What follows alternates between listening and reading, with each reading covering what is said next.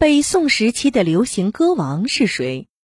宋朝人叶梦得的《避暑录话》中记载，刘永未举子时，多游侠邪，善为歌词，教坊乐工美得新腔，必求咏为词。始行于世，于是声传一时。于是丹徒常见依西夏归巢关云，凡有井水处，即能歌柳词。意思是说，刘永非常擅长写歌词。那些专业的音乐制作人创作出新曲子后，一定要请刘永去填词。于是，刘永的词在民间四处流传。只要有人烟的地方，总能听到有人在唱刘永写的歌。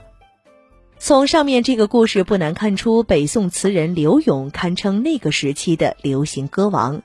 这很像现在周杰伦或者李宇春等歌星的歌，走到哪里都能听得到。不过，现代的歌星未必人人都会写词，而刘永是专注并擅长于写词，却不唱。据南宋人罗大经的《鹤林玉录》记载，相传刘永的词一度流传到了北方女真族。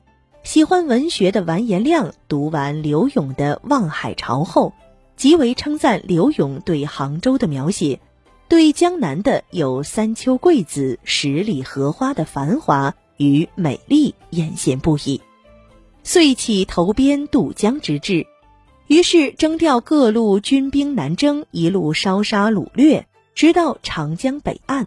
要不是因为在瓜州渡江时发生了内乱，完颜亮死在部下手中，整个宋帝国也许早已灰飞烟灭。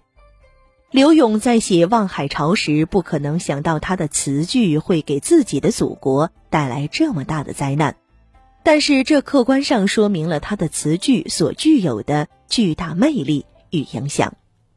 您刚才收听的是《文苑英华中华文化十万个为什么》同名图书，由中华书局出版，演播王嫣。